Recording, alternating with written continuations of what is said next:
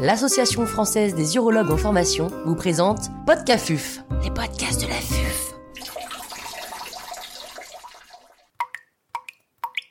Courbure congénitale.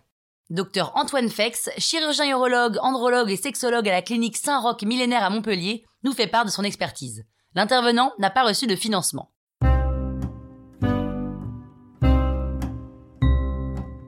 À quel âge est-ce que cela apparaît? Alors la plupart euh, du temps, ce sont de jeunes adolescents ou de, jeunes hommes qui vous disent qu'ils ne se souviennent pas très bien, mais que la plupart du temps, c'est apparu au moment de la puberté. Alors il y a un autre cas de figure, c'est quand c'est apparu dans la petite enfance, et en général c'est les parents qui s'en sont aperçus, et très souvent à ce moment-là c'est associé à des anomalies de l'urètre. Quel gène et quels symptômes? Alors très souvent, il n'y a pas de gêne au début. Très souvent, le jeune homme, l'adolescent, euh, n'est pas forcément euh, ennuyé. Euh, c'est un handicap silencieux jusqu'au début d'une volonté de sexualité. Lorsque j'ai commencé l'urologie, il n'y avait pas la problématique de Internet et quelque part, bah, c'était assez difficile pour ces jeunes hommes de faire des photographies.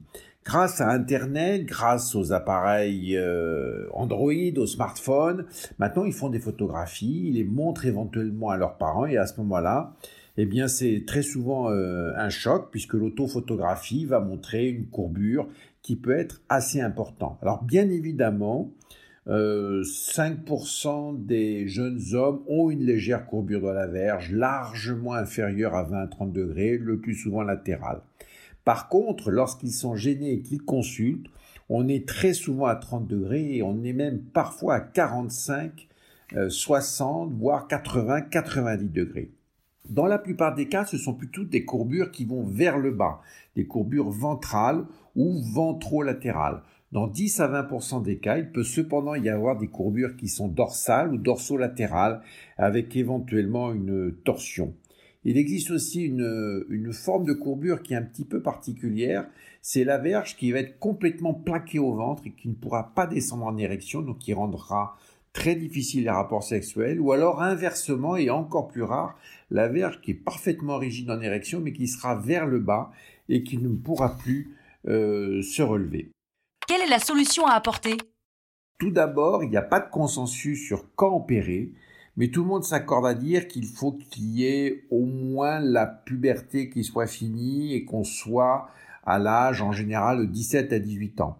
Moi, ce que j'utilise comme euh, petite astuce, c'est que je demande s'ils ont fini leur croissance globale, s'ils ne changent pas encore de, pointure et de chaussures euh, très souvent, de façon à voir s'ils sont proches euh, de leur taille définitive. Donc en général, c'est entre l'âge de 17 et 18 ans.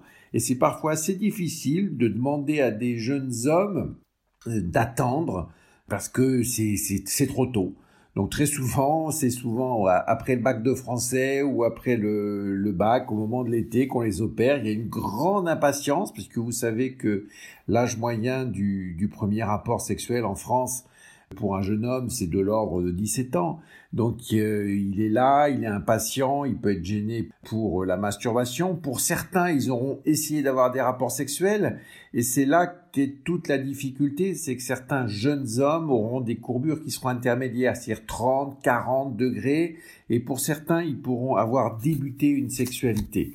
Ceux-là peuvent d'ailleurs consulter plus tard, c'est-à-dire qu'au fur et à mesure du temps qui passe et au fur et à mesure des rencontres, eh bien, il pourra y avoir des situations où il n'y aura pas de douleur avec certaines partenaires ou une faisabilité et avec d'autres partenaires, par contre, une impossibilité. Donc c'est pour ça que de temps en temps, et c'est souvent les courbures intermédiaires, eh bien on peut opérer des jeunes hommes plus tard, vers 25, 30 ans, voire plus.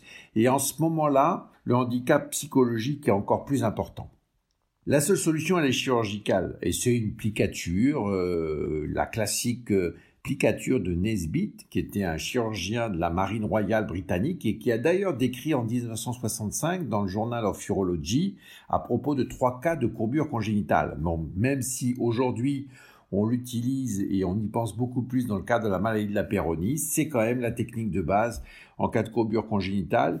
Il y a d'autres types de plicatures qui peuvent également être utilisées, notamment la plicature de Yakia, chirurgien israélien, qui est également une plicature avec incision et qui permet surtout de corriger des courbures pas trop importantes ou alors de corriger de façon progressive. Il y a également l'applicature des 16 dots, voire 24 dots, qui est une plicature sans tension, ou l'applicature des 7 Schroeder, où il n'y a pas d'incision complète de l'albuginé. Quel type de plicature utiliser Je crois que plus la courbure est importante, plus il faut utiliser une plicature adaptée, le plus souvent c'est Nesbit euh, ou Yakia, mais ça dépend bien évidemment de chaque chirurgien. Le taux de satisfaction est de l'ordre de 90 à 95%. La principale complication, c'est la persistance ou la récidive. C'est pour ça qu'il faut faire des plicatures solides. La plupart des chirurgiens expérimentés utilisent du fil euh, non résorbable associé à du fil résorbable de type Etibon, de type Prolène 2.0 ou 3.0. Sauf si la courbure est simple et monoaxiale et de petite taille, euh, on utilisera une incision coronale, éventuellement associée à une postectomie qui ne doit pas être systématique, sauf si il y a un phimosis préalable avec une difficulté de décalotage. Petite astuce, faites attention au rafé médian. Vous verrez très souvent que dans les courbures congénitales, le rafé médian est légèrement dévié. Donc si vous faites une postectomie, faites attention à bien souligner avant l'intervention euh, la partie médiane qui sera pas forcément le rafé médian de façon à éviter une torsion du fourreau de la verge.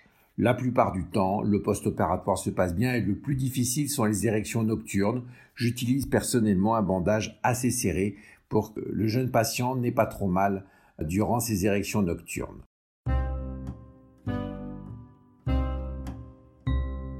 Un grand merci au docteur Antoine Fex pour ses conseils précieux. C'était Podcafuf, les podcasts